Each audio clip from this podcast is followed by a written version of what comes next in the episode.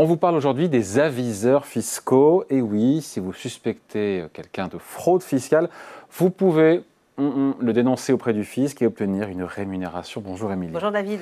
Bon, on se souvient, euh, il y avait eu à l'époque une levée de bouclier. On est en 2016, il faut revenir un peu en arrière. Lors du lancement, euh, certains dénonçaient une espèce de, délation rémunérée. Il y a un bilan aujourd'hui. Est-ce que, euh, a posteriori, plusieurs années après, sept ans après, ces accusations, elles étaient fondées ou pas? Oui, effectivement, ça fait, vous l'avez dit, 7 ans que le dispositif existe, mais il a évolué depuis, on va, on va y revenir. En tout cas, côté bilan euh, pour le gouvernement, c'est un satisfait euh, le ministre des Comptes publics, Gabriel Attal, euh, vient d'ailleurs d'en parler sur, sur BFM. selon lui, l'outil permettrait d'augmenter véritablement l'efficacité de ces services dans la lutte donc, contre les fraudeurs du fisc. Bon, avant de dresser donc, ce fameux bilan, est-ce qu'on peut déjà rappeler bah, voilà, les grandes lignes du dispositif? De quoi est-ce qu'on parle au juste? Alors déjà, ce qu'il faut savoir, c'est que euh, quasiment tout le monde peut euh, devenir aviseur fiscal. C'est le terme, aviseur. aviseur. fiscal, pour peu qu'on n'appartienne pas à l'administration publique, évidemment. Ensuite, l'aviseur, il a le droit à l'anonymat. Et donc, il est protégé par ce droit à l'anonymat, mais pas plus. Donc, il est quand même moins protégé, par exemple, que le lanceur d'alerte, qui lui, bah, il, va être, il, va être, euh, il va bénéficier de protection contre, par exemple, d'éventuelles représailles professionnelles, comme un licenciement, par exemple. Bon, le dispositif, vous le disiez, Émilie, a évolué depuis 2016. Alors, c'est vrai que vu le tollé autour du projet, vous, vous le disiez, le, le gouvernement a décidé d'y aller pas à pas. Donc à l'époque, en 2016, il décide de lancer une expérimentation qui devait durer deux ans et qui ne concernait que les grandes fraudes internationales. Deux ans après, on fait donc le bilan. Les résultats sont satisfaisants.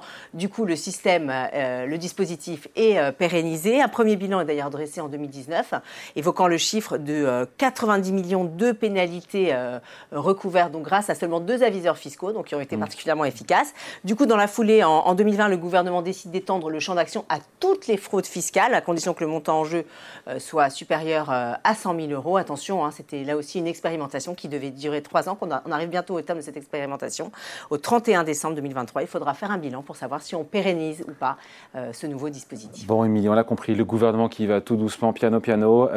pour l'instant, vous l'avez dit, ça ne concerne que les fraudes supérieures à 100 000 euros, parce qu'on se dit que ce chiffre 100 000 euros, c'est, un peu comme un, garde-fou pour éviter que voilà, n'importe quelle personne qui n'aime pas son voisin et ça arrive, je suis bien placé pour le savoir, qu'on puisse se dénoncer pour un oui, pour un non.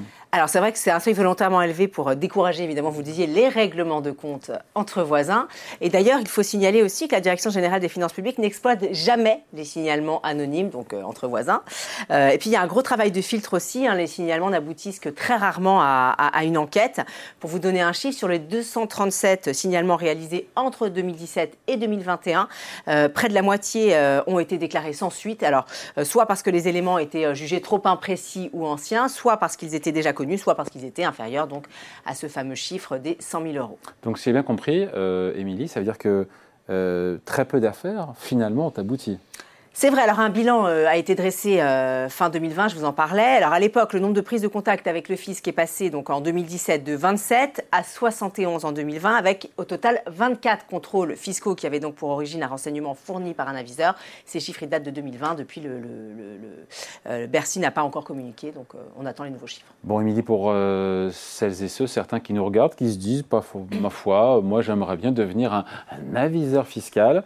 la question qu'ils doivent se poser, qu'on se pose nous aussi tous un petit peu, c'est combien ça rapporte? Alors au départ, un seuil avait été fixé, un plafond avait été fixé, pas plus d'un million d'euros euh, par, euh, par affaire, ce qui, se dit en passant, est quand même pas si mal.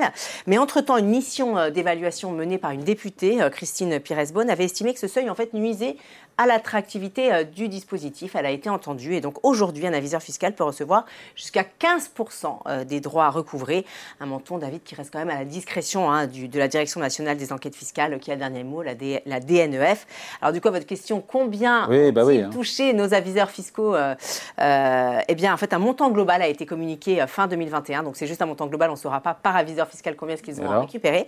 Au total, six aviseurs ont été indemnisés, ce qui est quand même assez peu, six aviseurs, et ils ont été indemnisés pour un montant global de 1,83 million d'euros. Un chiffre à mettre en perspective quand même avec le montant des droits et pénalités recouvrés par Bercy grâce à ces aviseurs, un montant qui atteint 110,2 32 millions d'euros. Donc vous voyez, une très bonne affaire pour l'État et, euh, nos finances publiques. Ouais, ça fait comme 300 000 euros pour chaque avis. Oui, alors on ne sait pas si c'était... Euh, oui, c'est une moyenne, évidemment. et bien voilà, avis donc à celles et ceux qui veulent devenir aviseurs ou aviseuses, je ne sais pas si ça se dit au féminin. Merci beaucoup, Émilie. Merci, David. Allez, bon week-end. Bon